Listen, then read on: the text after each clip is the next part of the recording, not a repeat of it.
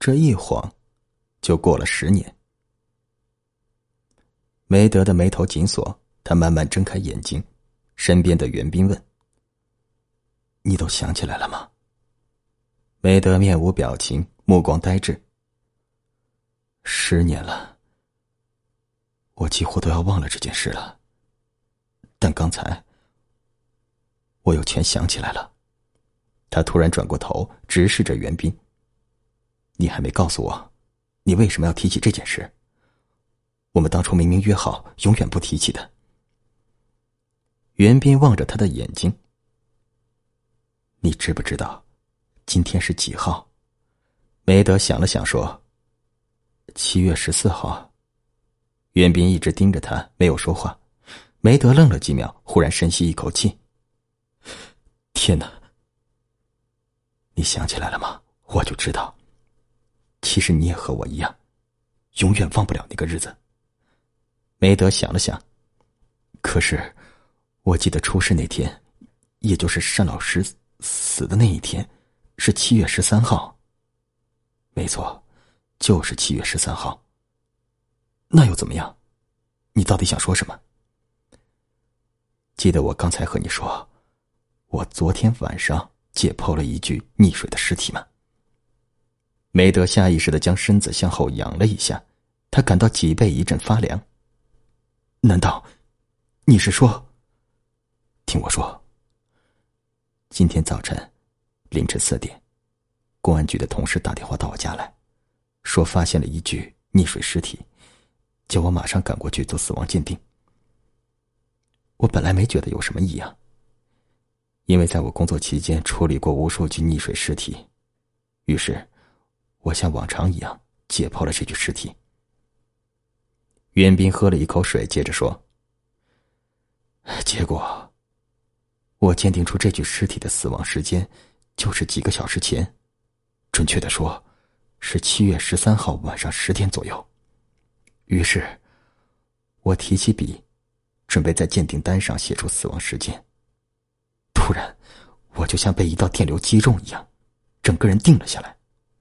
我猛然想起十年前的七月十三号发生了同样的事情。”我的心狂跳起来，我立即打电话给把尸体送来的同事，我问他这具尸体是在哪儿发现的。结果，他停下来，睁大眼睛望着梅德。梅德紧张的猜测：该不会是正是在南乡那个水潭里发现的？梅德张大了嘴，他感到毛骨悚然。那个同事还告诉了我更多的事情。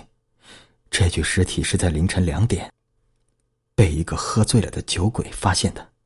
那个人本来想借潭里的水洗把脸，没想到在水潭里看到了一具漂浮的尸体。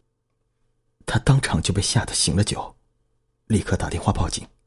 警察赶来后打捞起尸体，这才发现这具溺水男尸的脸部被石块划烂了，大概是他从山坡上滚下来时划伤的。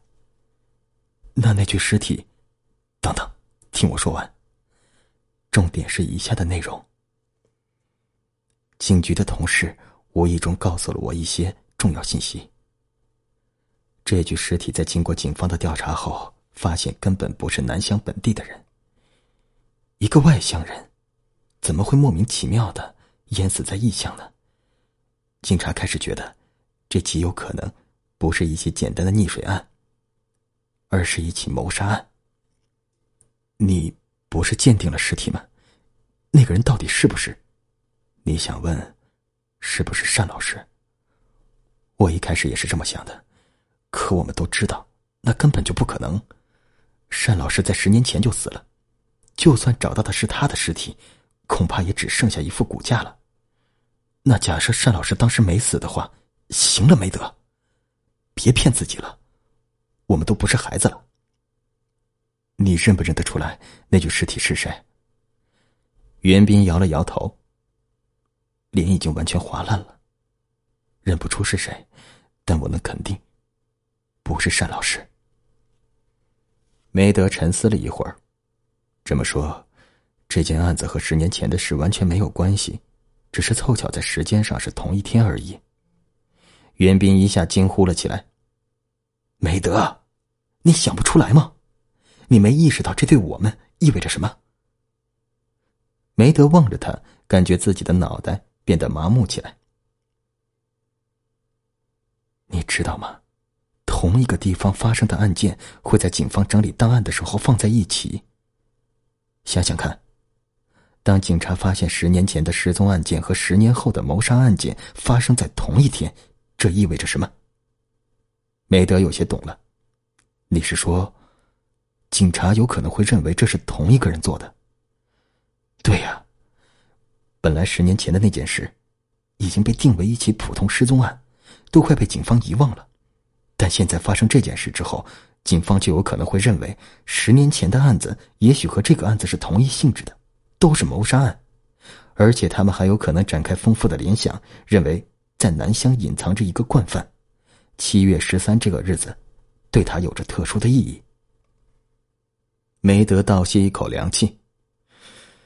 要是这样的话，那就麻烦了。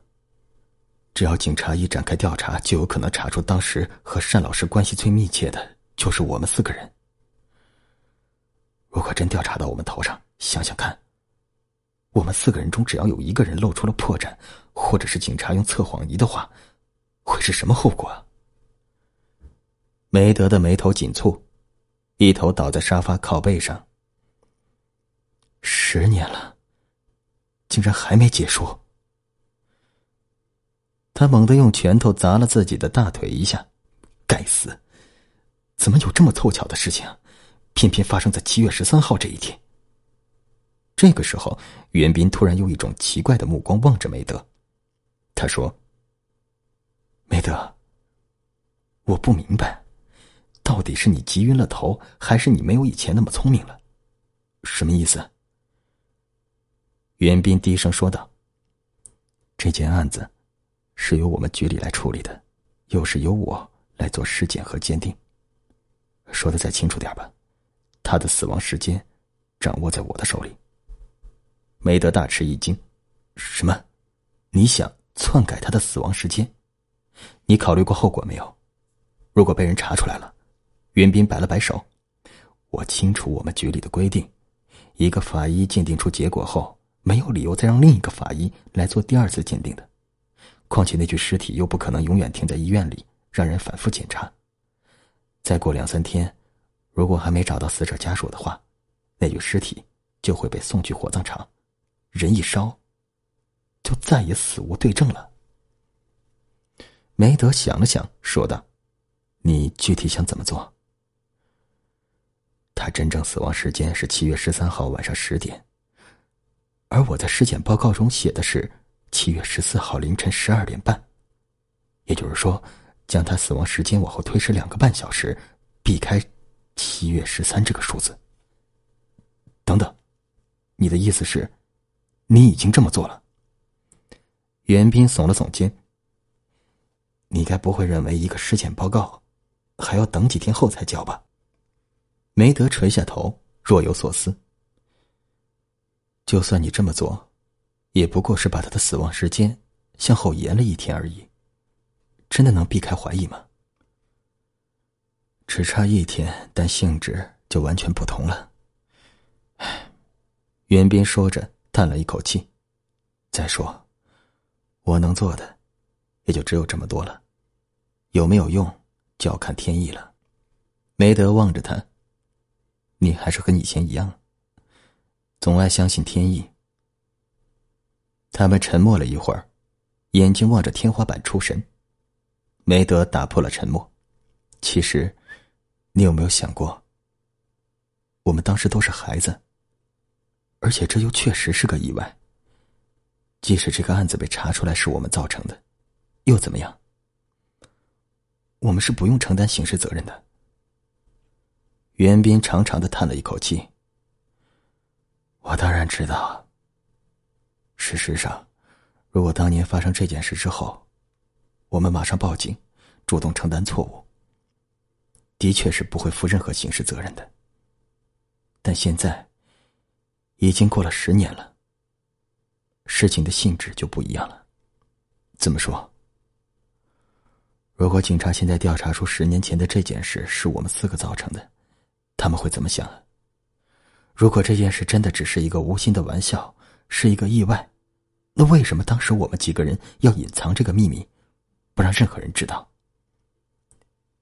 这会是警察的第一个想法，到时候我们怎么解释的清楚啊？你害怕警察会认为我们几个是故意蓄谋杀死了单老师？这怎么可能啊？我们没有作案动机啊！问题是过了这么多年，天才知道当时发生了什么事情，警察不见得会相信我们说的话。而且，你有没有考虑过？袁斌接着说道：“就算我们不用负刑事责任，可一旦这件事的真实情况被曝光，我们身边的亲人朋友会怎么看我们？这几个人当年因为一个无聊的玩笑，害死了自己的老师。”还不敢站出来说出真相，让自己的老师含冤而死。我们会永远受到舆论和道德的谴责。梅德用手托住额头，慢慢的吁出一口气。袁斌站起来。梅德，我们一开始就错了，现在只有错到底了，没有别的选择。梅德抬起头望着他。你要走了。袁斌点了点头。我来这里，只是要告诉你这件事，同时，也为了向你倾诉一下。你知道，我没办法一个人面对这些事情。梅德也站了起来。你篡改死亡时间这件事，我还是有点担心。你觉得真能成功吗？已经做了，没有后悔的余地了。